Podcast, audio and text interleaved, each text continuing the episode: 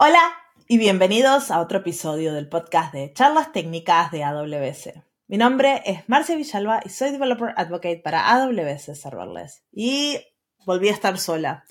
Hace unos días dejé solo a Guille y ahora me toca a mí estar sola. Pero bueno, no se preocupen que tengo dos invitados a falta de uno que me van a hacer compañía y del mejor tipo, porque hoy somos todos uruguayos. Así que preparen el mate y vamos a hablar de diferentes proyectos, de cómo cambia un proyecto, ya si es para una startup, para una empresa, un enterprise, y cómo acomodarnos y qué cosas tenemos que tener en mente. Para eso vamos a estar hablando con, ya dije, dos uruguayos de Montevideo Labs. Vamos a estar hablando con Victoria, Victoria Seoane, que es la VP de Engineering, y con Máximo Gurméndez, que es el founder y chief engineer de Montevideo Labs. Bienvenidos, gracias por acompañarme hoy. Gracias. Marcia, un placer. Así no estoy solita. ¿Cómo andan? Muy bien. Estamos outnumbered, mujeres a hombres en tecnología, algo que no pasa siempre, pero... ¿Y uruguayos? No, ¿La densidad? Sí, sí, sí, sí, totalmente. Pero bueno, un episodio ah. distinto. Bueno, así me gustan, que sean más interesantes, ¿no? Porque si los que nos estén escuchando de Europa seguramente estén de vacaciones en este momento y estén disfrutando del buen tiempo y dirán, ay, mira, los uruguayos están trabajando.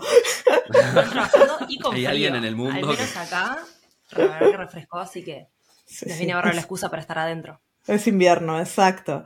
Este, bueno, capaz se pueden presentar, contar qué es un poquito Montevideo Labs, quiénes son ustedes. Este. Sí, cómo no. Bueno, Montevideo Labs es una, una empresa eh, consultoría. Eh, empezamos con consultoría en Big Data, pero después hacemos bastante más que eso. Este, tenemos eh, clientes como Mastercard, TripAdvisor, Roku en Estados Unidos, como grandes empresas y después algunos startups de, todo tamaño. Este, y, bueno, nos, encanta lo, que hacemos. Empezamos con un cliente en Estados Unidos hace, hace mucho tiempo. Yo cuando fui a, a estudiar a Estados Unidos, en Boston. Em, me uní a una compañía llamada Dataxu como intern mientras estaba haciendo mi, máster. Y, y, bueno, eh, estábamos en ese momento, esta, este startup, que éramos ocho ingenieros en ese momento, pretendíamos revolucionar la industria de eh, marketing, eh, de publicidad en medios digitales.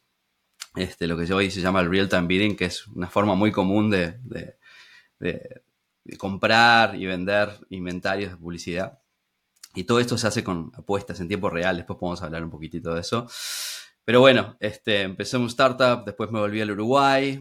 Este, en el Uruguay empecé, empecé en mi casa, en el ático, así nació Montevideo Labs, con un par de ingenieros este, que eran alumnos míos de la universidad. Este, yo me, fui con un programa que se, llamaba, que se llama Fulbright, este, y uno de los requerimientos del programa es que, bueno, que vuelvas al país y que de alguna forma vuelques lo que aprendiste afuera al mundo. Y bueno, es una de las razones por las cuales empecé a dar clase en la universidad y casualmente y accidentalmente se dio que este, armamos un equipo, después nos mudamos a una oficina, ahí se unió, se unió Victoria, también puede contar su parte, su parte de la historia. Eh, y, bueno, y hoy, hoy, hoy somos, somos casi 100 personas en, Montevideo Labs. Este, ¿Cuántos años pasaron desde ese desde estar en el, ático de tu casa hasta ahora? Exacto. ¿Cuántos años? Hace, bueno, desde que unos 10 años desde ese momento. Nosotros después armamos Montevideo Labs. Este, hace, con nombre y pinta. Con nombre, sí, este, siete años casi. Eh, como, como Montevideo Labs, el nombre Montevideo Labs empezó hace sí, casi siete años. Este, así que bien, esa, esa es cuesta explicar cómo tenés 8, 9, 10 años, pero tienes 7. Son eh, un poco de nuestra idiosincrasia, es un poco más divertido. De hecho, tuvimos que cambiar el nombre porque eh, habíamos usado un nombre que después no lo dejaron registrar, entonces, bueno, Montevideo Labs nació este, ahí en ese, en ese, cambio. Nos pasó lo mismo con el podcast, así que no se preocupen. Ah, se llamaba el podcast en español de AWS, pero no podíamos llamarlo así. Para los viejos escuchas se acordarán. Sí, sí. Eh, yo cuando, cuando me uní, todavía no, no había sido alumna de Máximo, me había anotado una de sus materias.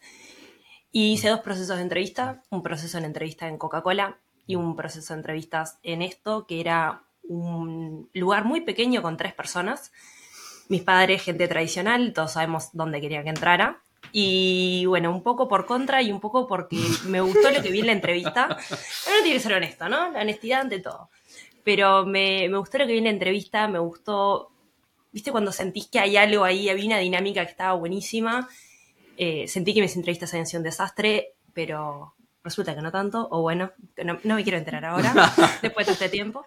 Y, mm, y fue la época que las startups no estaban de moda. O sea, unirte a una startup de tech 2015, 2014, no era lo que es ahora que todo el mundo dice no y la podés pegar. Yo me uní y dije, bueno. Y más en Uruguay. Veamos, en Uruguay, en una época que no era. Las empresas no crecían como crecen ahora que germinan, era distinto. Y hicimos un voto de confianza. Ese primer año crecimos que una o dos personas. Al otro año crecimos siete, ocho personas. Y al otro año crecimos vosotras. Fue un crecimiento, estuvo buenísimo. Y la verdad que es una experiencia que es súper recomendable. Uno mete la pata, uno mete unos goles de media cancha, pero bueno, eh, hay cosas que la verdad que las súper rescato y es eso.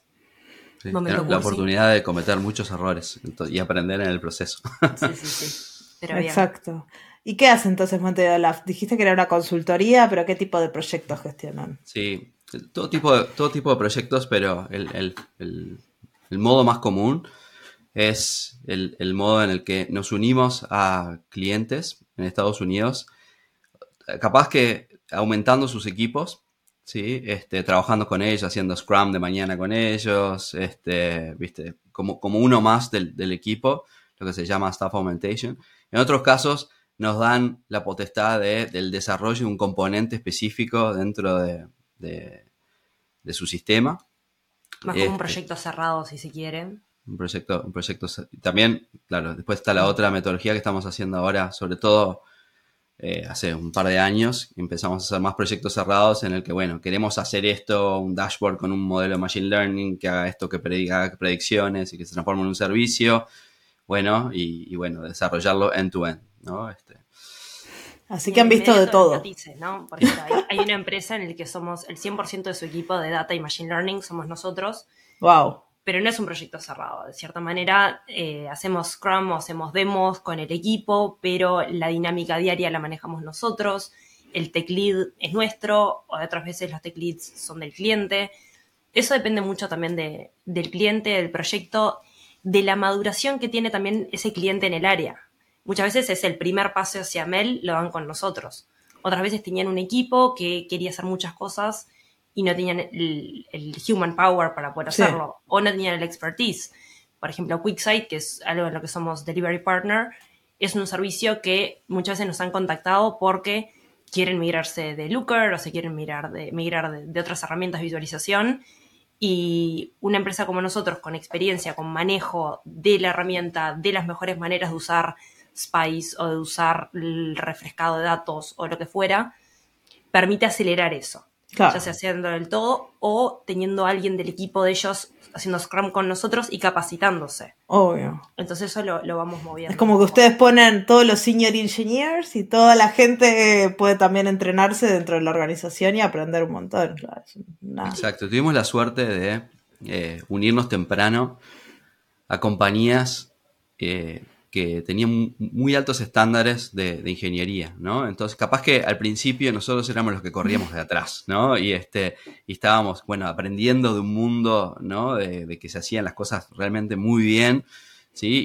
Y fue un aprendizaje tremendo hace- bien al principio, ¿no? Después nos dimos cuenta de que ese, esa expertise que lo- logramos generar en el tiempo, podíamos hacer más con eso, ¿no? Y ahí es donde vienen los proyectos y donde cuando caemos en otras empresas que quizás no tienen tanta experiencia, ¿no? En cómo desarrollar proyectos del, del porte que hacemos nosotros, eh, sí, se sorprenden por nuestro trabajo, nos hacen, buen- nos hacen buenos reviews, este, y a nosotros nos encanta también el poder, uno, uno cuando aprende, ¿no? Si tiene vocación de servicio, les- le encanta eh, aplicar sus conocimientos y resolver problemas para los demás. Entonces, es- A modo de ejemplo, y cuando Máximo dice estándares altos de código, yo era, eh, recién había entrado, haría un mes que había entrado, hice mi primer pull request. Tan, tan, tan, tan. Debería tener 400 líneas de código, 100 comentarios me dejó el caballero. De todo, pero comentarios de eficiencia de código, comentarios de estándares, comentarios de este, era en Java, este Javadoc eh, tiene una falta de gramática, no importa. Y ese nivel de detalle y de que el código sea perfecto y de hacerlo. Hay, un libro que nos gusta mucho que es el Clean Code, que en un mm, momento dice. Uncle Bob. Uncle Bob. Que, el código bueno está hecho por alguien que se nota que le importa. Y, ver eso también en los, en los eh, pull requests y cuando nos hacíamos pull requests cruzados. Ay, perdón. Eso es por los 100 comentarios. Cuando al siguiente PR que abre Máximo me dice, revísamelo vos el demonio en el hombro me decía, vengate, y el angelito decía, ¿qué le vas a corregir vos, flaca? Y bueno, y en ese balance algún comentario habré dejado de, de confianzuda, y era eso también, ¿no? Era, era obligatorio que el más junior le dejaron que sea un comentario al más senior en su pull request. Ese, ese ejemplo también de todos podemos aprender de todos, todos podemos hacer el código mejor, todos tenemos cosas para mejorar. Creo que con orgullo puedo decir, nunca más tuve 100 comentarios en un pull request de 300 líneas, pero también es algo que lo mantenemos al día de hoy cuando entran juniors. O sea, contratamos mucha gente junior, creemos mucho en, en estudiantes, en gente con potencial, en formarlos, en dar esa oportunidad que me dieron a mí también. Y primer pull request siempre tiene mil comentarios y es bueno, nos pasó a todos, es la manera de aprender, revísame tu código a mí y eso también mantiene un estándar de, de cómo queremos hacer las cosas, de hacerlas y entregar siempre lo mejor que podemos con la mejor calidad. Eso es algo que nos, nos identifica mucho y lo, notamos tanto en clientes como en, como en colaboradores, que a veces vienen de distintas empresas, de distintas culturas, y es algo que lo, hemos notado mucho. Sí, también el tono, ¿no? El tono de esa, de esa colaboración es muy importante. No es lo mismo un pull request donde haces 400 comentarios, ¿no? Quizás en la mala, como dicen en, Uruguay, ¿no? Este, sino al revés, en por, por, la positiva, ¿no? Este, de, un smiley cada tanto ahí para bajarle un poco el tono. Cuando GitHub no tenía smileys, no tenía emojis. No tenía memes, como... ¿Cómo nos comunicábamos sin memes? Che, verdad, no lo sé. Dificilísimo. Este, no, pero la, la, review es fundamental para, para aprender y es, es, es, algo que está, que está muy importante y muchas veces se pasa por alto. El, revisas la pull request y mandas cualquier cosa, te aceptan cualquier cosa y ya está, bajaste la barra y después es recontra difícil de, de subirla, ¿no? Y así que han visto de todo, han visto empresas pequeñitas, han visto gigantes tipo Roku, eh, así que cuando hablamos de, proyectos de startups y proyectos de enterprise, lo, lo, conocen todo. Capaz podemos dar como una pequeña definición o qué es una startup y cómo se diferencia de una enterprise o qué es una enterprise y cómo se diferencia de una startup para poder entrar en tema y, ayudar a la audiencia a, orientarse, ¿no? Capaz una, yo diría de startup, de, mi manera de verla. Eh, yo lo que considero una startup a, lo que es a nivel tecnológico, ¿no? Dejando de ver la parte funding, la parte económica, muchas veces una startup, en lo que nos concierne a nosotros, tiene un producto que todavía lo está validando con el mercado, un producto que todavía quizás no está pronto y que la tecnología que ellos van a precisar para poder conseguir su market segment, para poder crecer, todavía está en proceso. Entonces, una de las características que muchas veces tiene es que no hay un roadmap de acá a tres meses o de acá a seis meses set in stone, que se hizo con un PM y que se hizo con un product owner, sino que muchas veces es trabajar junto al cliente en esa idea que ellos tienen que va a va a tener su market fit y que hay que poder moverse rápido, hay que poder moverse de una manera ágil y hay que poder cambiar de foco muchas veces, no tanto cambiar de foco, sino poder irse acomodando. Un ejemplo, quiero diseñar algo para que sirva que la gente tome agua. Fantástico. Pienso en un vaso, pero capaz que después nos damos cuenta que el segmento es agua mientras está corriendo. Diseñamos una botella, pero mientras está corriendo sin parar, diseñamos esas mochilas con... E, esa iteración en las startups se ve mucho y muchas veces impacta las decisiones tecnológicas y uno tiene que tener esa mente flexible no comprometerse, es decir, me voy a armar mi propio framework, voy a estar seis meses armándolo para dentro de seis meses.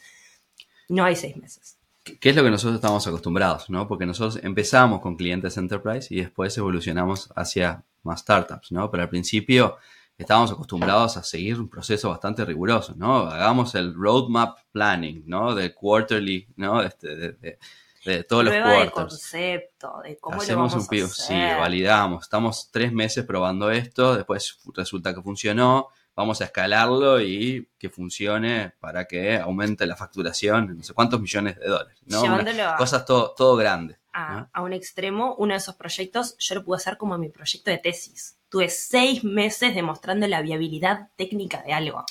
Eso Sí. no está tan Esto No, fue para una empresa que, que después adquirió Roku, que fue una, una de las formas por las cuales empezamos a trabajar con Roku, en el que estábamos en esto que queríamos revolucionar la forma de este, compra y venta de, de inventario tecnológico a través de eh, remates en tiempo real por avisos publicitarios en distintos medios, desde un banner que estás mientras estás navegando una página hasta entre episodio y episodio. Esa era como, como la visión. Y todavía no existían los exchanges, ¿no? que hoy son muy comunes, en los cuales se, se puede comprar y vender inventario de este tipo. Y nosotros estábamos trabajando del lado del apostador, es decir, de- los anunciantes venían a este startup para este, que nosotros hacíamos bidding, hiciéramos bidding en nombre de estos, de estos anunciantes. Y teníamos que participar en apuestas que todavía no existían, pero bueno, que desarrollamos la, la tecnología. Y después, unos años más tarde, esa empresa de ocho personas, este, éramos 300 más o menos, eh, y ya era camino a Enterprise, digamos. Este, y, y- bueno, ya estaban los exchanges, entonces teníamos que lanzar a producción y lanzamos a producción y esta empresa tenía peticiones, o sea, evaluaba apuestas a razón de 3 millones de apuestas por segundo por inventarios que, se- oportunidades que existían a lo largo de todo el mundo, ¿no? Desde Estados Unidos hasta Helsinki, eh, habían eh, oportunidades para comprar y vender. Bueno, y en un momento quisimos eh, evaluar una herramienta distinta, Apache Spark, que en ese Mm. momento, que es una herramienta muy usada en, Big no la Data, conocía nadie. ¿eh? ¿eh? no la conocía nadie porque era, estaban haciendo, digamos. Sí. Y, y bueno, dijimos, evaluemos Apache Spark, que tiene un montón de algoritmos ya prontos que podamos hacer cosas tremendas, ¿no? Este, con los petabytes que teníamos de apuestas pasadas, ¿no? De, de un montón de, de- apuestas, no, subastas, perdón, este, subastas pasadas. Y bueno, ¿podremos usar Apache Spark que está tremendo para, para este real-time bidding? Y resulta que no era tan fácil, porque esto de real-time bidding tenés que apostar ¿no? a razón de 3 millones de apuestas por segundo. O sea que te- tus modelos tienen que funcionar súper rápido, una latencia muy chiquita. y Spark Por ejemplo, esto es lo que hace YouTube cuando te pone un aviso, que hay varias agencias eh, buscando a ver cuál es el fit correcto para esa persona y a veces los avisos te cargan más rápido que el video porque es estos sistemas de apuestas. Para la audiencia que está capaz confundida. Exacto, exacto. Es como que ahí se da una oportunidad, yo estoy navegando mi página web, Sí. ¿no? Se abre la página web y en ese instante se genera un remate, ¿no? Y hay entre Exacto. servidores. Hay un Exacto. servidor que gestiona la, la subasta, hay, un- hay otros servidores que apuestan y el servidor el que, el que apuesta más por ese espacio termina mostrando. Y si Exacto. una marca de campeones termina siendo la que empujó el valor más alto, entonces se muestra el aviso de campeones. ¿no? Y Es depende poco- también del cliente que está viendo hoy en día, porque se vende esa información. Si es una mujer de no sé qué, le van a mostrar capaz algo de bebés o de maquillaje en vez de mostrarle de fútbol o de juegos de guerra, porque va, va a comprar. Entonces hay, hay no es mucha no complejidad. es- ahí va, no es solo qué marca muestra, sino qué creative, qué, Claro, Sí, qué sí. aviso. qué aviso, qué diseños, Exacto. qué colores, todo eso se optimiza. Es Sí, una locura. Obviamente que se tiene que personalizar a la persona. Muchas, muchas veces en estos sistemas de subasta no se tiene información completa. El- que casi siempre es anónima la información porque capaz que yo participé de otras apuestas en el pasado y estuve, no sé, en una, en una tienda de guitarras. Entonces ya saben que el usuario R4523 tiene interés por las guitarras, ¿no? Entonces, recoleccionando esa información fue que creamos modelos de Machine Learning. Este, y, y bueno, hicimos este, este sistema de, de- de bidding en tiempo real. ¿no? Y, obviamente son muchos datos, porque 3 millones de, de- subastas por segundo se producen petabytes que hay que después analizar y ver, bueno, cuáles son los patrones que llevan a, a- elegir a quién, a quién mostrarle qué aviso y cuánto pagar, porque si, apostamos muy alto por un anunciante, terminamos gastando más de lo necesario. Si apostamos muy poquito, entonces perdemos la subasta y no terminamos eh, gastando la plata en publicidad que nos pide el anunciante. Es muy interesante, el- el- pero todo esto venía a que eh, queríamos hacer Apache Spark para este sistema que no estaba preparado Apache Spark para latencias tan bajas, para modelos que, fun- que, que hacen predicciones tan rápidas. Hicimos una tesis, ¿no? Este, con, con- Con eso tengo el con- título. Capaz que puedes contar tu, En realidad lo que nosotros tratábamos de, demostrar, el sistema que teníamos ya estaba basado en Hadoop, o sea, ya hacía muchas cosas de paralelización, de separar en pasos de map y de reduce, los que conocen más. Y bueno, el, proyecto que hicimos fue tratar de demostrar la viabilidad técnica, ¿no? Tratar de demostrar que los modelos iban a poder apostar en el tiempo necesario, porque yo no puedo esperar a que el usuario cargue una página por más que en esa época la gente era menos ansiosa que ahora, mm. no la puedo dormir tanto y que la persona no pueda ver su publicidad. Demostrar la latencia, demostrar el, que el uso de memoria era, era adecuado, demostrar que el garbage collection no se nos iba al demonio, mm. demostrar que se podía hacer todo por SQL. La idea era tratar de minimizar toda esta movida que hay ahora de low code, bueno, un poco hacia ahí Em, teniendo en cuenta que muchas veces las publicidades las diseñaban data scientists, o sea, las campañas poder armarlas en combinación de data scientists y account managers, tratando de usar SQL en vez de atarnos tanto al lenguaje de programación, poder abstraer un montón de esa lógica, poder abstraer cuáles eran los modelos, poder reemplazarlo fácil. Eso es mm. una de las librerías que tenía Spark en ese momento y que tiene el día de hoy, que es la MLlib, simplificaba el poder usar algoritmos que ya venían como out of the box, pero que también los podíamos tunear, poder hacerles hyperparameter tuning, para poder acomodar ese modelo lo mejor posible a mi situación, eh, demostrar los encodings, poder demostrar qué tipos de, encodings y variables, ¿no? Porque muchas veces al modelo lo que le llegan son números y no la categoría, le gusta el deporte, le gusta la música, sino que eso no generará ruido. Todo eso fue lo que tratamos de demostrar durante seis meses, eh, con un montón de problemas. Eh, bueno, AWS estaba lanzando EMR en ese momento, estábamos mm. ahí empezando a usarlo y bueno, EMR, mientras estábamos en eso, arrancó con Spark 1.6, creo que era, ahora debe estar en 3. algo, pero ese momento era 1.6, que era remoderno, y arrancábamos con los, eh, los data frames y después vinieron los datasets. Entonces tratar de demostrar todo eso y poder hacerlo. primero los RDDs. No, esa, cosa satánica que fueron los primeros tres meses del proyecto, por favor, ¿no? no. Traumático. Pero también demostrar eso, cómo poder hacerlo usando Amazon, ¿no? O sea, nuestra tesis fue toda en la nube en una época en la que la nube era, la lluvia. Sí, sí, sí. Entonces... Eh, y aparte la nube de hace 7, 8 años, 10 años, no es la misma que la nube de hoy en día. Y no había los recursos que hay ahora. No había blogs, podcasts, eh, la documentación era bastante más floja y la mm. gente no había tenido los problemas que tuvimos. Tuvimos un null pointer exception durante dos meses, dos meses y medio que no me lo voy a olvidar nunca más, porque era, estábamos tratando de acceder a, estábamos cerrándole el bizcochazo básicamente, estábamos usando mal algunas de las cosas que, usaba Amazon, pero también eh, podíamos leverage las spot instances, podíamos leverage eh, reserved instances en otros casos, podíamos hacer un montón de cosas, habían arrancado las instance fleets en, en IOMAR, pero eh, empezábamos a probar cosas. Claro, cuando hicimos la defensa de tesis, un 50% fue el proyecto y otro 50% fue, miren todas las herramientas que usamos de Amazon y la mitad del tribunal no las veía pasar, pero en realidad estuvo buenísimo porque también fue un puntapié a, un cambio de manera de pensar, ¿no? De, desarrollar usando notebooks para poder hacer la investigación, ah. después esas notebooks poder llevarlas a código, de, poder hacer investigación eh, comprobable, reproducible hubo un montón de cosas que estuvieron Así que en eso. Tenemos este caso que decís vos que es de Enterprise, claramente, seis meses de investigación. Seis meses de investigación. La verdad que... O, no sé, o capaz una startup que se quiera dedicar solo a esto y está haciendo el core de su negocio. Que... nos pasa con, no sé. con un cliente que armamos un equipo, el equipo lo, empecé yo junto a tres chicos y muchos veníamos más como con la cabeza de Enterprise, entonces teníamos que elegir si usar Spark o si usar TensorFlow. Le dedicamos tres semanas a. Teníamos uno de los desarrolladores full time testeando en Spark, uno comprobando en TensorFlow.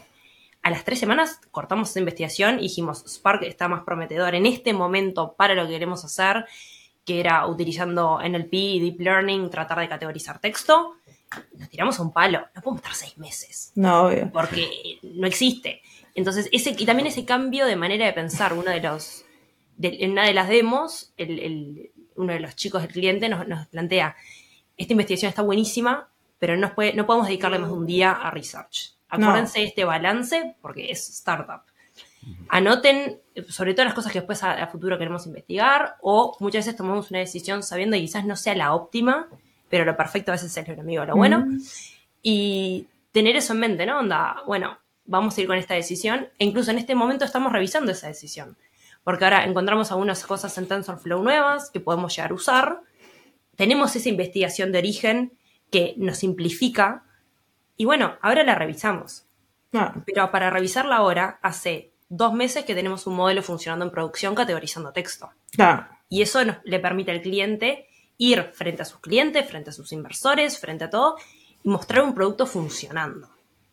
Optimizarlo, bárbaro. Pero primero tengamos algo que funciona, algo que se pueda mostrar. ese balance, esa manera de pensar versus seis meses de investigación. Creo que, es más difícil que...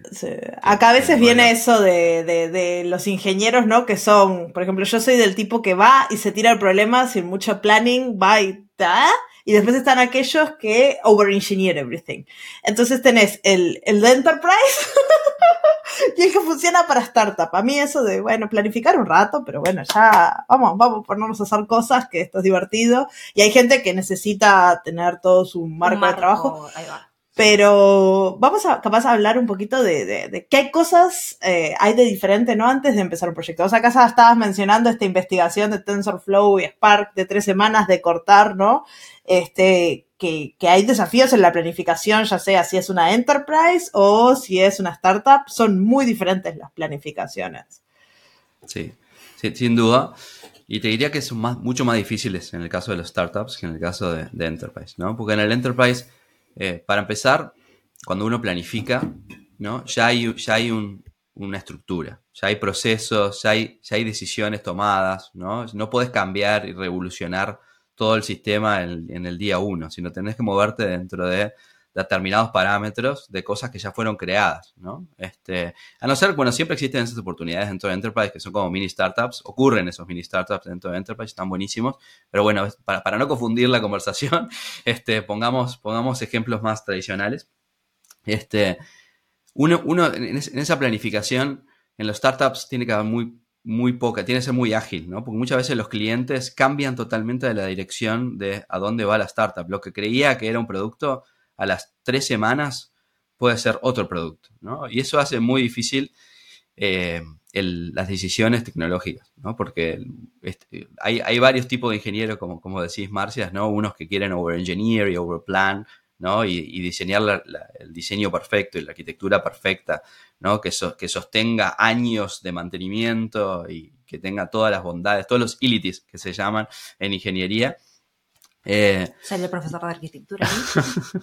este, pero, pero ese, ese, obtener todos esos utilities tiene un costo tremendo, ¿no? Para, para, los startups. Entonces, lo mejor es hacer en startups lo, mejor que se pueda, ¿sí? Sin, sin invertir demasiado tiempo en, en over-engineer todo, pero al mismo tiempo ¿sí? asumiendo, existe la posibilidad de que ese producto que estoy empezando a concebir realmente evolucione y se transforme en el producto estrella del startup. Está, está esa, esa señal también, ¿no? Y tenemos que, de alguna forma, balancear. Acá, eh, lo, lo, que nosotros recomendamos es no comprometer la calidad, ¿no? Este, pero sí comprometer las decisiones, ¿no? Cuando nosotros tomamos lo que se llama technical debt, ¿no? En inglés, o deuda tecnológica, de no hacer todo lo mejor posible, está ok hacer eso en un contexto de un startup, siempre y cuando lo anote, ¿no? Cuando tengo una deuda, yo esa deuda la, tengo que anotar en algún lado, ¿no? Entonces, en algún momento hay que pagarla. Porque en algún momento hay que pagarla, ¿no? Y si después ese producto se transforma en el producto estrella, tengo acá en este cuadernito o en gira o en donde fuera, ¿no? Anotado, eh, bueno, estas son las decisiones que te comprometí, que generan riesgo porque puede pasar esto, puede no escalar o eh, tenemos mayor posibilidad de tener problemas de seguridad o cualquiera sea el riesgo que decidí tomar en ese momento, tiene que ser un riesgo calculado y tiene que ser un riesgo que lo, lo manifesté y lo puse, lo hice explícito en algún lado. Porque después uno se olvida, cambian los equipos, ¿no? Startups eh, pivotean mucho, quizás las personas que están trabajando en un área terminan trabajando en otra. ¿No? Y, y es, es, creo que es importante, ese es como sería mi, mi consejo, ¿no? Este, en cuanto y, hay, y hay ciertas arquitecturas también que ayudan, a, al menos en mi experiencia, de, de ser más un, un, un, ingeniero de startup y de, de, de, resolver, que hay arquitecturas que te ayudan a poder cambiar luego, ¿no? Vos si tenés una buenas interfaces, si tenés código medio desacoplado es como armar Lego. Si vos te haces un lindo monolito y lo haces todo, capaz que después eh, pivotear y moverte es un poco... Ahí el diseño importa más. Cuando decía calidad me refería exactamente a eso, ¿no? A, la calidad de no hacer las cosas, ¿no? Este, eh, en forma descuidada, sino que este, calidad quiere decir eso. Calidad quiere decir lo, que haces. No importa si tenés la mejor arquitectura, no importa si las decisiones que tomaste son las mejores, no, importa si eh, viste, estás, te estás preparando para cuatro años, pero sí tiene que estar por el hijo. el código tiene que estar entendible, las mm. interfaces tienen que estar bien definidas, los contratos tienen que ser claros. Sí. Y, bueno, y ahí marcha todo. Y uno puede evolucionar y, y, no hay problema en reescribir, ¿no? Ese es otro, otro tema en startup. No hay que sentir culpa cuando tiro la basura 400, 4000 o las, líneas de código que, que fuera. Sí, eh, también en, esa línea muchas veces uno se, se engolosina o se, emociona con la tecnología del momento. Eh, y bueno, eso es una de las cosas que considero que fue una muy buena idea de lo que hicimos en, en, este cliente en particular, que era Spark, que era TensorFlow, que era TensorFlow y mañana es Spark. Tener en cuenta que armar una interfaz desacoplar, por ejemplo, el Machine Learning, desacoplar el feature engineering del entrenamiento del modelo, de la evaluación, de la puesta en producción, que quizás nos enlenteció una semana, pero el ya, eso es pensar a futuro, es pensar que, al menos en el área de Mel, pero lo veo en todas las áreas, las tecnologías cambian, eh, la estrella del momento cambia, eh, de repente viene una nueva manera de hacer las cosas, viene una nueva manera de poder testear, entonces... Un servicio nuevo de AWS. Un servicio nuevo de AWS que hace lo mismo que hacías vos y además te hace un café. Entonces, bueno, el, poder armar eso de una manera inteligente o el saber decir, miren, para cuando estén un poco más libres en el Scrum, esto, están estas dos, estos dos ticketcitos que estaría bueno encararlos.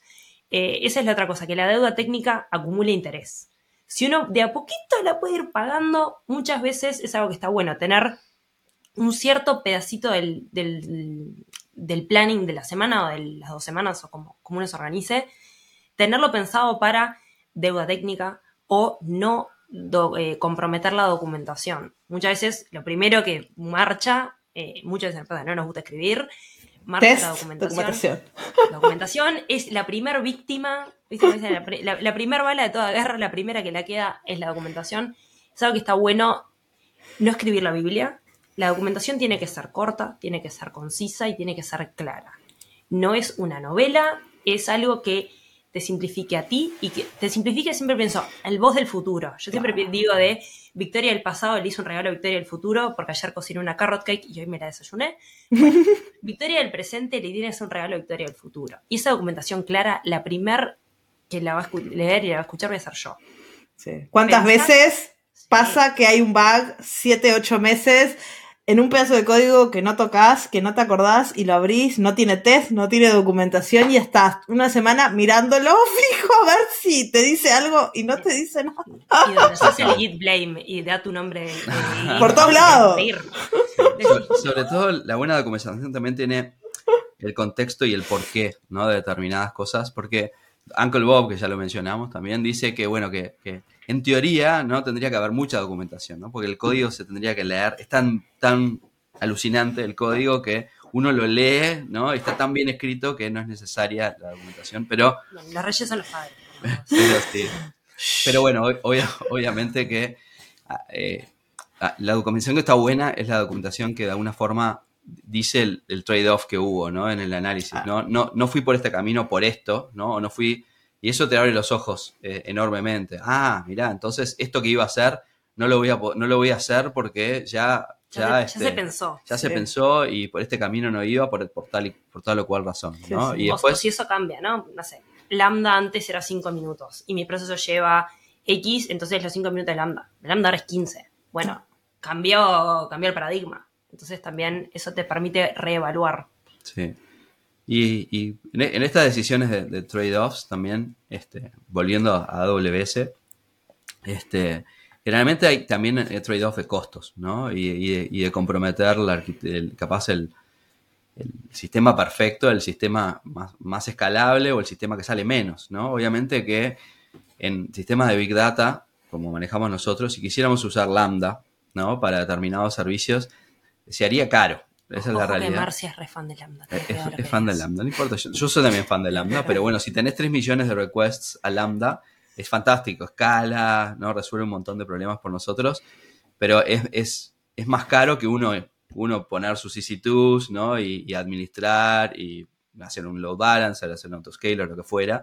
Sí, obviamente porque ese, ese servicio AWS perfectamente eh, lo cobra como tal, ¿no? Y te resuelve un montón de problemas. Si tú tienes la capacidad de resolver esos mismos problemas, podés disminuir los costos en, la nube, eh, pero bueno, a expensas de tener, tener que mantener ciertas cosas que este, Lambda te resolvería, ¿no? Entonces, esos trade-offs de costos no solamente es calidad, es cuánto tiempo, sino también es elegir el, el servicio, el, este, que se adecue. Nosotros a eso le llamamos el total cost of ownership porque a veces, como decís, Lambda te puede salir más caro, pero si vos tenés los ingenieros y tenés las operaciones para gestionar tus propias máquinas y hacerlo todo tú, genial, ya lo estás pagando, pero hay servicios que, bueno, que te libran de operaciones y te libran de un montón de dolor de cabezas y bueno, es el trade-off, ¿no? De dónde tenés el dinero y dónde lo puedes poner Exactamente. y hacia dónde puedes ir. con eso, ¿no? También muchas veces lo que nos pasa pongo un ejemplo de otro proyecto que tengo como muy presente en la cabeza. Recién volví de vacaciones, pero bueno, viste que hay proyectos que los tienen uno cerca del corazón. ¿Te acordás todavía? Más o menos. La computadora se prende con el botón que es como un circulito. Ah, sí. sí ah, está bien, está bien. En, en particular hay un proyecto que, a ver, muchas veces nos pasa, sobre todo los ingenieros de ML, que nos apasiona lo que hacemos, que queremos hacer todos nosotros, queremos hacer la patria, pero muchas veces existen servicios de Amazon que te permiten hacer parte, ¿no? Entonces, pongamos un ejemplo, ya que esto es un podcast, eh, tenemos el video, que vemos que estamos dos personas, claramente una muy fachera y bueno, ¿tá? tenemos eh, la pista de audio, donde están escuchando todas las pavadas que vamos diciendo. Entonces, si quisiéramos analizar esto, tenemos la parte de reconocer las imágenes, tenemos la parte de transcribir el audio, tenemos la parte de ese audio convertirlo a, eh, una vez que lo transcribimos, quizás traducirlo, quizás del audio hacer un resumen, quizás, estamos conectados, que lo paré, quizás de, ese resumen poder hacer un poco de editing, cada vez que alguien dice en un lenguaje muy rioplatense, traducirlo a español neutro, por, llamémosle de alguna manera. Si lo queremos hacer de cero, onda, import pandas ASPD y arrancar así para abajo, nos va a llevar mucho tiempo. Pero quizás podemos hacer un compromiso en enganchar servicios de Amazon, ¿no? Engancho transcribe para el audio llevarlo a texto. Engancho comprehend para reconocer cosas. Entonces voy enganchando piezas, voy demostrando que esto es viable hacerlo y voy tratando de encontrar cuáles son los puntos que son críticos que yo los desarrolle in-house. Pongámosle que Transcribe funciona fantástico, eh, que entiende todos nuestros uruguayismos al 2000%, capaz que no me vale la pena meterle mano. Pero quizás el, comprehend no funciona tan bien para una cosa, o recognition para darse cuenta que en verdad eh, los dos están muy gris, pero no somos la misma persona, lo que fuera. Quisiéramos encontrarle cosas, armamos esa arquitectura, demostramos la viabilidad técnica, demostramos la, la feasibility del proyecto y después vamos reemplazando partes. Entonces, eso muchas veces es una de esas que quizás para diseñarlo bien tuvimos que ponerle alguna abstracción, porque quizás, no sé, transcribe me lo saca en un formato y no es el formato más estándar. Entonces, hacemos como un compromiso ahí y vamos enrabando eso, pero parte de eso es, bueno, el formato de salida es este, el formato de transcribe era tanto, entonces acá está esta, clase en el medio que me lo transforma. Ese tipo de como compromisos entre usar servicios más managed, que lamentablemente son un poquito más caros, versus cosas que quiero poder hacer. Y ahí muchas veces logramos hacer un, compromiso también entre la fantasía que tenemos todos, que es hacer el próximo gran modelo, y algo que podamos hacer y que un cliente, en, el tiempo, en el ciclo de vida de ese producto. Y depende mucho del, de, quién es, con quién hablas en el cliente, ¿no? Porque hay startups que son los, no sé, el CEO y CTO son tecnológicos, ¿no? Hay startups en los que quienes toman las decisiones, ¿no? Quizás no son tan tecnológicos y nosotros venimos a, proveer esa pata más, más tecnológica, ¿no? Hay, hay, quienes son muy celosos de este, el, producto que están armando y bueno, y de alguna forma quieren hacer todo ellos, ¿no? Y quieren tener el, el, total ownership, este, ¿no? ¿no? solamente el cost, sino el total ownership del el producto que están creando. Y hay otros que son más abiertos, ¿no? Y bueno, usemos todo lo que esté, todo lo que esté a disposición. Lo importante es lo comercial y sacar el producto lo antes posible al mercado. Hay, hay un montón de, variables. Y estas cosas que nosotros estamos hablando a nivel de startup también. Y en empresas, en, enterprise es peor aún, porque hay muchas regulaciones, me imagino. Exactamente. A, nivel de, a nivel de enterprise, este, todo esto es eh, pasa, exactamente igual, ¿no? A otra escala, pero tenemos la misma decisión, ¿no? Este, y con más restricciones, capaz. Este. Sí, sí, así que la planificación es distinta, los tipos de clientes que nos vamos a encontrar es distinto, el... ¿Cómo es hacer un equipo? Porque ustedes me imagino que se pasan todo el tiempo mm, creando equipos para llevarles a sus clientes y depende del cliente, pero bueno, me imagino que conseguir siempre gente con 10 años de experiencia es muy difícil y empezar a, capacitar gente nueva, cómo hacen cuando entra alguien, no sé, en un proyecto, su primer proyecto es una startup o su primer proyecto es una enterprise. un shout out que es eh, algo que, bueno, me pasó, me fui dos semanas de vacaciones no toque el teléfono. Entre otras cosas porque en las Highlands no hay mucha señal, pero la verdad que es, quiero aprovechar de hacer un shout out al equipo, la verdad que irte dos semanas y saber que no te van a llamar, no pasó nada, ayer agarré, abrí, no reventó nada y tuvieron que tomar muchas veces decisiones, eso es un, es una cosa muy, muy especial que uno logra, así que la primera es un gran shout out a nuestro equipo que, que nos permite tomarnos vacaciones sin señal, muy importante. Sí. Pero bueno, eh, hay, un poco de todo, hay un poco de poner de uno. Lleva mucho tiempo armar un buen equipo y bueno. Es el tema más difícil, ¿no? Porque obviamente que eh, armar, el equipo perfecto, ¿no? Es, imposible. Es un zero-sum game, ¿no? Este, para, nosotros en muchos aspectos. Eh, y nosotros lo, que tenemos mucha confianza en, las personas, ¿no? depositamos mucha confianza en las personas del equipo, sin importar cuánta experiencia tenga, ¿no? Porque cuando nosotros contratamos gente en Montevideo Labs, este, primero, lo, primero que miramos es el potencial, ¿no? Esta, esta, persona no tiene el potencial de hacer el tipo de, trabajo al nivel que nosotros estamos haciendo. Esta persona tiene el espíritu de trabajo que, que nosotros tenemos, ¿no? Este, va a ser como todos, buena onda, ¿no? Y, ponerse las pilas, como dicen, como decimos acá, este, en el Río de la Plata, para sacar, va a ser, va a ser buena onda, va, a tener, va a ser colaborativo, no va a ser, no va ser una persona tóxica, ¿no? Este, esos son los primeros aspectos que, que consideramos. Y después el, combo, cuando armamos equipos, obviamente que el, combo es importante. Tiene que haber una persona, obviamente, más, más seniority que les pueda aconsejar, que, que pueda cuando estén trancados en, determinados problemas, que pueda ser la persona que, no, no se preocupen, esto se resuelve con esto, o quizás esté unos días tratando de resolver ese null pointer exception y en vez de, ¿no? En vez de una semana, capaz que se resuelve en una tarde. Eh, es importante eso para que, para que el proyecto siga adelante y no haya bloqueos.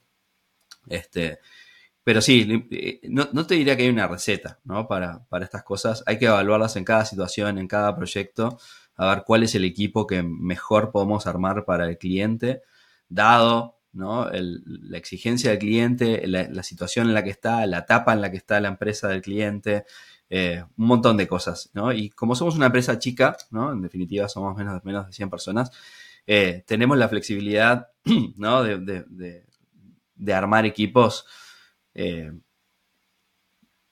como nosotros queremos, ¿no? Este, pero bueno, también tenemos las restricciones de que también tenemos muchos clientes, muchos proyectos y no todo el mundo tiene la disponibilidad, ¿no? Este, cuando crezcamos un poquitito más, este, que está en nuestros planes, este, vamos, a, vamos a ser más libres en ese sentido. Lo importante es que los clientes cada vez confíen más en nosotros, ¿no? Y, y eso cada vez se hace más fácil por eso. Al principio, obviamente, uno, uno, cuando tiene un cliente nuevo, capaz que pregunte, bueno, ¿quiénes van a integrar el equipo? ¿Cuántos años de experiencia Mm. tienen? Y a ver, muéstreme credenciales, ¿no? Y después que trabajan un, un par de meses con nosotros, te digan, bueno, no, ya sabemos cómo trabajan, este, sí, agregan, este, sumame uno o dos al equipo porque ahora necesito hacer esto u otro. Este, Así que al final es la confianza y... Ese debe ser. La primera palabra, lo que más destaco es la parte de la confianza. También hay una parte muy importante que, que hacemos nosotros, que Máximo no me deja decirle kinder. Bueno, eh, también creemos mucho en la capacitación interna. Mm. Creemos que sí, de cero no, pero confiamos mucho en, en nuestro proceso y en uno de los libros que me mandó leer Máximo hace mucho tiempo, en el Peopleware hablaba de que las personas más senior tienen que ser parte de la capacitación de los juniors y, es algo que nosotros lo hacemos. En, en un momento me encargaba yo, además la parte de- del, del entrenamiento de los juniors, ahora se encarga qui- quién es mi, mi mano derecha, pero somos personas seniors que hemos, tenemos muchos años de experiencia y consideramos que la capacitación es una de las cosas más importantes que hacemos. No es, bueno, cuando tengo un rato le pongo un proyectito al junior. Para nosotros es un aspecto central. Al igual que es un aspecto central cuando una persona entra, que tenga un onboarding plan. Que tenga un... Nos pasó hace poco que entró alguien y nos dijo, ay, nunca me había pasado de entrar y tener una semana de qué cosas voy a hacer, eh, tiempo dedicado con cada una de las personas más senior para entender cómo funciona, un proyecto, un, Los una- accesos. un caso de los accesos, por Va. favor. Pero también eh, eh, saber medir tu éxito. Esperamos que puedas hacer tal cosa para tres días, tal cosa para una semana. También una persona cuando entra, la ansiedad que manejas, Obvio. que llegar y que esté las cosas armadas, que estén prolijas. Y después tratar de que la gente junior, no tan junior, tratar de que cuando uno tenga la capacidad de hacer y no como soy junior me pusieron a escribir tests durante seis meses, No, no. sino que, que puedan ir frente al cliente, siempre acompañados, siempre con alguien más senior, primero porque a ver, es un cliente, tiene, las cosas tienen que funcionar, y también para darte ese espaldarazo de confianza. ¿no? Mi primer proyecto estaba bajo el ala de, obviamente, pero me dejó hacer. Me dejó hacer, me dejó equivocarme, me dejó errarle, me dejó, me dio los, los triunfos cuando los necesité y también me defendió cuando me tira pata. Y, y eso también me dio la confianza para poder decir, me animo a hacer. Una cultura siempre del, no- le invocamos en equipo y nos equivocamos en equipo. Una cultura de... Una cultura segura de, que es Una cultura segura, sí. que te sientas que vas a poder trabajar y vas a poder salir hacia adelante y que no haya miedo de hacer. Que no haya siempre el, lo que yo conozco es una lambda y una API gateway y entonces como lo único que tengo es un martillo, todo, lo- todo me parece un clavo, sino poder proponer que Obvio. en uno de los proyectos que estoy hace poco, eh, vino uno de los más juniors y propuso hacer, rearmar toda una arquitectura porque dijo, no, esto está hecho así, pero si vos pensás que ponemos step functions, lo integramos así, lo integramos así. Y mi respuesta fue, ah, sabía que técnicamente era viable, pero mi respuesta fue, hacelo, explícame cómo lo harías eh, y lo, y lo hacemos. Y esa confianza, la siguiente vez, no dudó en presentarme una idea distinta a la mía. Ah, Y eso también es re importante, que, que se animen a challenge los más juniors o los más nuevos. Muchas veces uno es nuevo y no quiere pisar. No, obvio. Y no Pasa quiere mucho. pisarle. Decís, "Ay, me dijo que haga con API Gateway una lambda. El lambda ahora tiene lambda endpoints, pero ni Sí. loco. Por las dudas me la juego lo que me dijeron. Esa cultura también uno la va generando con el ejemplo. Es mucho más fácil una cultura autocrática, seguro. Escala mucho menos. y no te da la satisfacción de cuando vino este chico con sus step functions y ahora es como no sé, no sé cómo poner- ponerlo en No, pero eso pero también- es. A veces la gente nueva trae formas de funcionar que funcionan súper bien en otras empresas y te traen ese conocimiento a tu empresa y ganan todos. O sea, es eh, fundamental. Tenemos muchas generaciones ya trabajando. Claro. O sea, cuando entré era la más chica y ahora estoy en la mitad equivocada. Entonces, bueno, eh, eso también cambia mucho las formas de trabajar, las formas Obvio. de pensar, las formas de de interactuar y es lo que lo hace más rico. Si fuéramos en la misma onda del monoambiente hace ocho años, creo que me hubiera aburrido un poco. Era una oficina de un ambiente, no era un... No, pero eso era tremendo monoambiente máximo. Eso el baño era dentro de la oficina. Espero que haya paredes entre el baño y la oficina, no, tendrán que salir todos. No vamos a entrar en detalle. Pero, volviendo a ese, ese tema de, de hay, nosotros, hay muchos en Montego Labs que somos profesores, ¿no? Y estamos vinculados mm. al mundo académico, en la universidad, y, y, y, hay ciertas cosas de, de, cómo se trabaja en las universidades que habilitan, ¿no? Este, este, tipo de, este tipo de cosas en el contexto más empresarial, ¿no? Es de poder equivocarse, el de poder ir a, agarrar algo nuevo, ¿no? El, de poder coach, ¿no? Poder hacer de mm. coach, ¿no? A, personas. Este, nosotros trabajamos mucho en, ese aspecto, sobre todo al principio, antes que empiece el año. Eh, trabajo, bueno, ¿cómo podemos ser mejores coaches ¿no? de, nuestros equipos? y es algo que está ahí en, la esencia de, de, lo que es Montevideo Labs. Sí, claro, eso es fundamental porque al final si quieren crecer necesitan tener los líderes de los próximos años, ¿y no? Exacto. Este, y, nadie va a la escuela de líder, uno lo, lo vas aprendiendo de.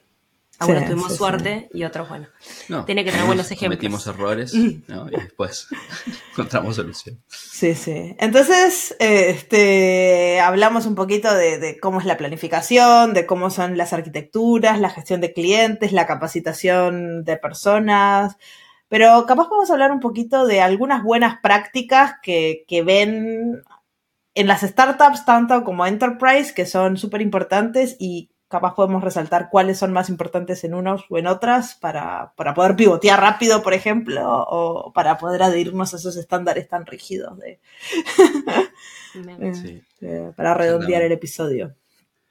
Sí, yo creo que en, cualquier caso es muy importante eh, no pasar semanas, pero sí de antemano pensar un poquito a futuro de cómo va a evolucionar esto, ¿no? Este, y cuál es el, costo-beneficio de hacer, de ir por determinados caminos, ¿no? Y documentar estos caminos. Mira, está el camino A, ¿no? Con, no sé, eh, EMR y no sé qué, y que preparar todo, todo una, este, un framework interno mágico. para hacer machine learning. Después, no, bueno, vamos a usar este herramienta de SageMaker, ¿no? Vamos a usar eh, no, vamos a hacer cloud agnostic, ¿no? Vamos a este, que el cliente pueda moverse de nube, si se quiere, no se preocupen. No, se de Amazon esto. ¿No? Y bueno, bueno, estas son las cosas que, que, los clientes obviamente Entonces vamos a hacer todo en Kubernetes y crear toda nuestra infraestructura.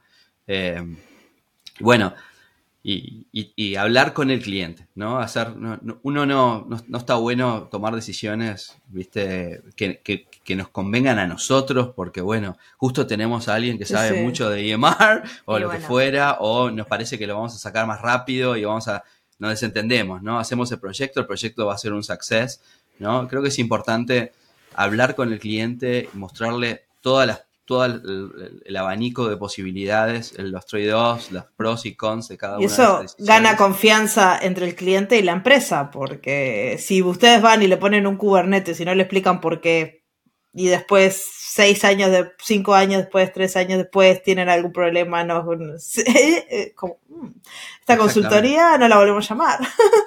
y si lo documentamos, está, está escrito el porqué. Exacto, exacto en esa línea también muchas veces hay decisiones que uno las va a tomar como equipo de desarrollo y son decisiones que son potestad nuestra. Obvio. Pero hay decisiones que son grandes.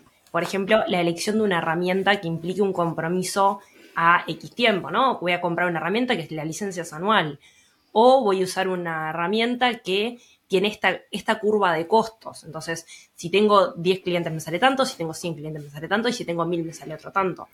Esas decisiones grandes muchas veces está bueno comunicarlas con el cliente y informarlas, ¿no? Eh, el, poder validar eso, ¿no? Miren, vamos a usar esta herramienta, creemos que la ventaja es tal, tal y tal, está esta otra con tal, tal y tal.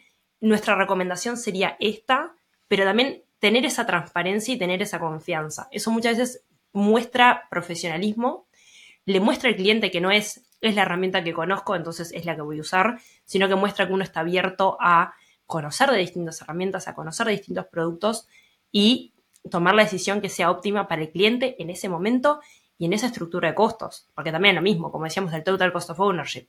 Si en vez de usar comprehend, uso hacerlo yo a pata, implica que vas a tener que tener siempre un ML engineer en staff para poder tunearlo, para poder debaguearlo, para poder lo que fuera. Entonces, también tomar esas decisiones comunicando el costo. Ahí la, la, herramienta del Cost Calculator de Amazon es buenísima para eso también. Muchas veces yo voy a decir, bueno, voy a hacer este proyecto para este cliente. Bueno, lo voy a hacer por acá y este es el costo estimado. Broken down usando eh, esta parte de la free tier, usando esta parte de no sé qué, esta parte de no sé cuánto, porque muchas veces quizás el POC sea económico porque estás dentro del free tier, porque usas para 5 o 6 clientes. Ahora, si la empresa tiene 1000, los números van a ser muy distintos, o tiene un costo fijo. Quizás para tenerlo corriendo, un SageMaker Endpoint, real time, 24-7, que use una GPU, ponele, tiene un costo asociado. Quizás los requerimientos del cliente no sea tenerlo real time 24 horas porque solo se usa en tal y tal momento y fuera de esos horarios puede tener una latencia mayor.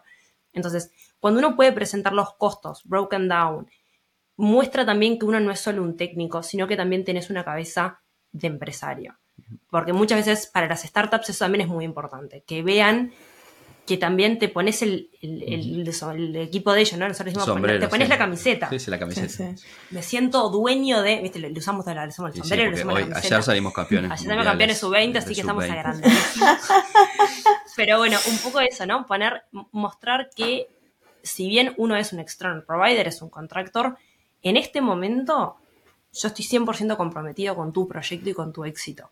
y no con hacer algo que lleve más horas para cobrar más horas. Pero también eso yo lo he visto en desarrolladores internos a empresas, que eligen herramientas porque son las que saben, son por las que quieren aprender o son por las que quedan bien en el currículum y no terminan siendo las correctas para el cliente en esa situación.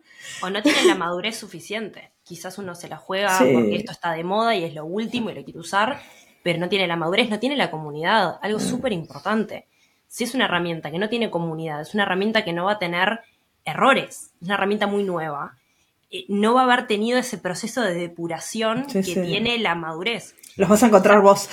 Los vas a encontrar vos. ¿Tenés el equipo para poder enfrentarlos cuando esos errores surjan? Quizás para, una para algo enterprise no es viable. Tirarle a Visa o a Mastercard todo el sistema de tarjetas porque se nos ocurrió chiviar con algo nuevo, digamos que no es una idea muy buena. Pero quizás. Y, tenemos como cliente a Master. Y tenemos cliente a Master. Pero quizás eh, para, una, para un área media experimental es algo que se puede usar y esté bueno. Entonces, e, esos trade-offs uno los tiene que tener presentes. Y lo otro son las etapas, ¿no? Este, creo que es uno, uno puede eh, evolucionar, ¿no? Y, y, ser conscientes en, bueno, ¿qué quiero hacer ahora? Versus que quiero hacer más adelante. Entonces divido en la fase 1, bueno, vamos a usar eh, la solución razonable, capaz que no escala de forma mejor, pero bueno, en fase 1 vamos a hacer esto, pero va a sacar el, negocio adelante o vamos a ser los primeros, en, si es enterprise, vamos a ser los primeros en sacar este producto al mercado, ¿no? Este, que eso importa a nivel de, a nivel de enterprise también. Em, eh, segunda etapa, bueno, este, alineado con el, esperado crecimiento del negocio, en el próximo quarter tenemos que poder escalar de esta forma o tenemos que poder conectar estos dos, estos, estos dos servicios o tenemos que tener un clean room armado con esta otra empresa en la que ¿viste? compartimos estos datos que ya vamos generando. Fase 3, ¿no? dividir en fases también es, una estrategia creo que, que está buena para, para para ser claros y seguir siendo transparentes, ¿no? En, y claros en qué es lo que voy a hacer ahora, qué es lo que voy a ganar, qué es lo que voy a ganar en la segunda etapa, y ya anticipar eso de la deuda técnica, ¿no? Si uno, si uno desde nuestro lado, desde una empresa que, provee consultoría, le dicen, bueno, mira, eh, logramos esto, pero no, pero ojo, que necesitamos una fase 2 en la que tenemos que matar este otros, otros, otros otros problemas antes de que se nos vengan encima, y una fase 3 en la que, bueno, hacemos el último eh, extra mile de monitoring y metrics para asegurarnos de que alerts, ¿no? Y que esté todo perfecto y que cuando haya un problema realmente nos, nos enteremos, más allá de cuán raro, cuán gradual ocurra ese problema. Eso muchas veces también está bueno en cada etapa entregar valor. Ahora me vino a la mente un proyecto, que sabes cuál estoy pensando, que le dividimos en fases, ¿no? Era, eh, empezábamos de cero, una empresa que no estaba en la nube, de cero, de un data center local, de conexiones. Entonces, estimamos tres etapas. La primera etapa la podíamos estimar mucho mejor porque era de la que teníamos más información, ¿no? Nos íbamos a conectar a la base, íbamos a subir los datos, íbamos a generar dashboards, íbamos a generar reportes, íbamos a generar un montón de cosas que íbamos a necesitar para la segunda parte, que era quizás la que tenía más, más valor o más riqueza, que era el uso de modelos de inteligencia artificial para predecir demanda. Fantástico. Pero para esa segunda fase precisábamos la primera. Pero lo hicimos de una manera tal que la primera fase ya generara valor. Entonces, el armado del data lake, que es algo que a nivel de negocio es importantísimo, pero es muy difícil verle el valor, lo, enganchamos con el armado de reportes y de dashboards automáticos que le sacó toil, le sacó trabajo manual al equipo. Entonces, en sí mismo ya la fase 1 tuvo valor en sí misma. Y nos permitió estimarla bien, darle un valor de cuánto tiempo nos iba a llevar, de cuánto dinero, de cuánto iban a ser los costos fijos de Amazon, etcétera, etcétera, etcétera. Cuando llegamos a la fase 2, sobre el final de la fase 1, pudimos dar un mejor estimativo de la fase 2. No estábamos muy lejos de lo que habíamos estimado originalmente, incluso fue un poquito menos de lo que habíamos calculado, pero pudimos calcular eso en función del producto ya cerrado de la fase 1. Y también saber lo que uno va a necesitar del cliente, ¿no? O sea, nosotros para la fase 1 vamos a pensar A, B y C del lado de ustedes y que esté pronto. Claro. Y eso también tenerlo pensado y escrito. Porque también el cliente muchas veces tiene que poner recursos de su lado tiene que poner horas de su equipo, tiene que poner horas de sus eh, managers o directores, muchas veces para validar. Queremos hacer un dashboard para el directorio, necesitamos horas del directorio. Claro. Entonces, todo ese tipo de cosas, ya ponerlas, las cuentas claras mantienen la amistad, entonces explicar, bueno, vamos a precisar esto, esto y esto, y generar también eh, actualizaciones del estado frecuentes, ¿no? O sea, mail semanal o mail cada dos semanas, esto es lo que se avanzó, esto es lo que se está haciendo, estos son los blockers. Es una cosa que aprendimos que suma mucho Muchas veces uno habla en una conversación, o habla por Slack, o habla por chat, o habla en una conversación que somos cuatro y después tengo un chat que somos tres. El mail semanal o bajando, estos son los blockers, esto es en lo que estamos, esto es el avance, esto es lo que se puede esperar para la semana que viene. Tenerlo claro y también ser honesto contra uno mismo, contra su avance, ¿no? Che, para, deberíamos estar en esta otra etapa. ¿Por qué no estamos llegando? Necesitamos recomodar algo. Fase 2, se hizo la parte de los modelos, se mejoraron unos de los tableros muchas de las cosas que pensábamos que los modelos eran los que iban a generar valor cuando arrancó el proyecto, ya por la mitad, cuando terminamos la primera fase, nos dimos cuenta que había otros modelos que también podrían sumar valor. Entonces pudimos hacer una fase 2 mucho más sana y ahora estamos trabajando en la fase 3. Que la fase 3 surgió en base a el cambio cultural que se dio en la empresa gracias a la fase 1 y la fase 2, ah. de orientar una empresa hacia el dato.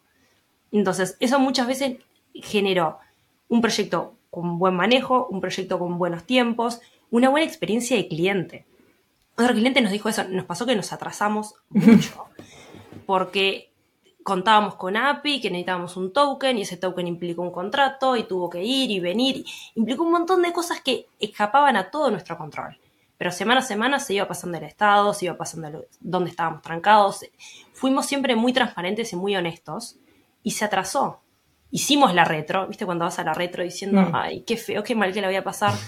y la retro fue súper positiva en el sentido de, me dijo, la verdad, nunca trabajamos con un proveedor que fuera tan transparente con el Estado y con los proyectos y que no nos dieran largas, sino que fueron estos.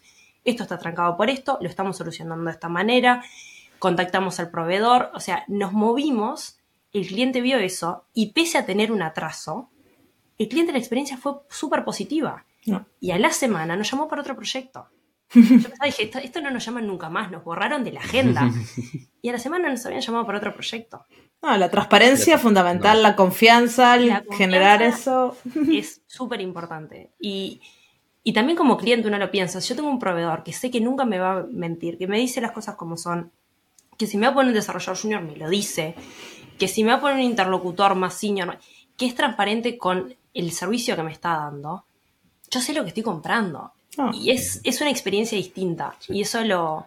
Es difícil al principio, ¿no? Porque todos lo dicen, ¿no? Pero, pero no, no, todos lo hacen, ¿no? Entonces, eso, eso es, es, difícil al principio. Una vez que empiezan a trabajar con nosotros, como que ya ven todo esto, pero al principio decir, mira, esto que decimos y que dice todo el mundo es verdad, ¿no? Pero, pero está. Otra cosa que creo que creo que está buena es siempre tener a alguien que te desafíe. ¿No? Mm. Este, lo, que, lo que estás haciendo. Creo que que tenés que, tenés que encontrar, porque es, muy fácil uno cerrarse, ¿no? Y, bueno, tengo que hacer esto y bueno, lo voy a hacer y lo sigo adelante. Si no, como equipo, ¿no? Este, no nos damos, como los retros, por ejemplo, es, es, un, es un, caso en el que lo hacemos en forma póstuma, ¿no? Pero, pero se hace. Pero también tener, tener eh, opiniones a lo largo del, del, proceso creo que es súper importante y también, también lo hacemos bastante. Che, este es, este es nuestro proyecto. Tú que trabajaste en esto otro y que tuviste desafíos similares, armé esto, ¿te, parece bien? ¿Esto es una solución? ¿Ves algo raro acá? Y eso, y eso culturalmente es, importante, porque capaz que esa persona está trabajando en otra cosa, ¿no? Está, pero realmente el valor que podemos dar en una empresa de servicios es cuando unimos nuestros esfuerzos, cuando la experiencia de, una persona se vuelca en la experiencia de otro, de otro equipo. Pero yo creo que todas estas cosas no es solo para una empresa de servicios, sino para una empresa que haga desarrollo en general, ¿no? Porque eso también capacita a otras personas que están aprendiendo, pueden... Todo un círculo. Pero, pero no es natural a veces, hay que forzar esas cosas porque, porque bueno, este, una, vez que, una vez que es parte del proceso, como que es, más fácil, ¿no? Pero si uno, si uno está rapaz recontra manejado porque está recopado con este modelo que está desarrollando, ¿no? Y ya, mirá, ya lo tengo casi en SageMaker y está a punto de, ¿no? En ese momento estar abierto a que capaz que, ¿no? SageMaker no era y era por, no sé, EMR, Spark, fuera. Eh, es algo que, bueno, uno tiene que de alguna forma formar, hacerlo, forzarlo y, que sea parte de la cultura, ¿no? Y después, esos mismos que están recopados, capaz que después están mm. recopados con otra cosa. Seguramente. Y están recopados con que no tuvo determinados problemas, con que anticiparon ¿no? determinados desafíos que no sabían que iban a tener y que iban a quedar mal capaz con el cliente porque estos desafíos no, no, no los había, no se me había ocurrido que esto podía pasar. Creo que es, importante esas, como esas, sí, sí. Así que al final, después de escucharlos acá hablar por una hora, comunicación, confianza, enseñarle a otros, la tecnología nunca es el problema. Gran conclusión. Este, y aplica tanto a startups como a enterprise, el tiempo, la gestión, conocer a quién, con quién estamos hablando, entender el negocio. Este, Tal cual. Sobre todo con cosas que no son tan commodity como lo que hacemos nosotros, ¿no? Porque si uno está haciendo cosas commodity, ¿no? Quizás tiene un paquete en el que arma un determinado servicio de una forma igual en, en, todos los casos, como que eh, podríamos funcionar de una forma que quizás más simplista, pero para el tipo de desafíos, con el tipo de clientes que nosotros trabajamos, estas cosas que hablamos hoy creo que son súper importantes. Son súper importantes. Así que bueno, muchísimas gracias, Máximo Victoria. Este, yo creo que a la audiencia esto les ayudó un montón para validar cosas que seguramente decían, yo sabía que era así y ahora pueden ir a resolver sus compañeros de equipo. Y para gente que está arrancando o para gente que ha trabajado en Enterprise, que tenía curiosidad cómo es startups o viceversa, que vean un poco cómo, cómo se gestionan estos proyectos, qué, ocurre. Y bueno, cualquier cosa, les voy a dejar los contactos de ustedes en la cajita de descripción por si alguien quiere saber más de Montevideo Labs o si están en Uruguay y no sé, están reclutando ustedes que vayan a Y no solo Uruguay, ¿eh? ojo. Ah, ¿dónde están? Y bueno, tenemos gente en Argentina también. Ok. Este, Así que bueno, sí, estamos abiertos. Esa es la, bueno, así que les escriban. Este, y bueno, la última pregunta que instaló Guille, mi, mi co-host, que ahora no está acá, es ¿algún libro, serie, película, algo para recomendar? Ya hablamos de Uncle Bob y de Peopleware, pero ¿algún otro? Te doy, la, pauta. Ladies, first.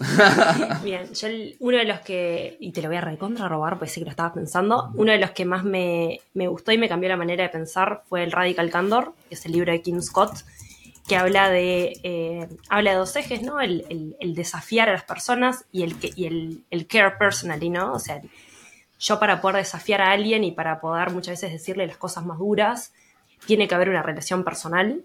Eh, es algo que lo hacemos, incluso lo hacemos entre nosotros, o sea, mi one on one es con Máximo y muchas veces nos decimos cosas muy duras cuando es necesario y nos tiramos flores cuando son merecidas, pero siempre sabemos de dónde viene eso. Entonces, muchas veces esas conversaciones quizás serían más difíciles o que quizás suenan como un poco más de, ah, se lo está diciendo porque es el jefe, eh, se genera una, manera de poder crecer y de poder dar feedback y recibir feedback eh, honesto Y en la misma línea hay, hay otro libro que es de, del cofundador también de, de Radical Candor Inc., que se llama When They Win, You Win, que es un libro que también habla de... Que está ahí arriba. Que está ahí arriba, se lo presté a Máximo y creo que todavía no lo leyó, así Todavía que bueno, muy mal, No. muy terrible. Tengo una pila de libros. pa- papelón.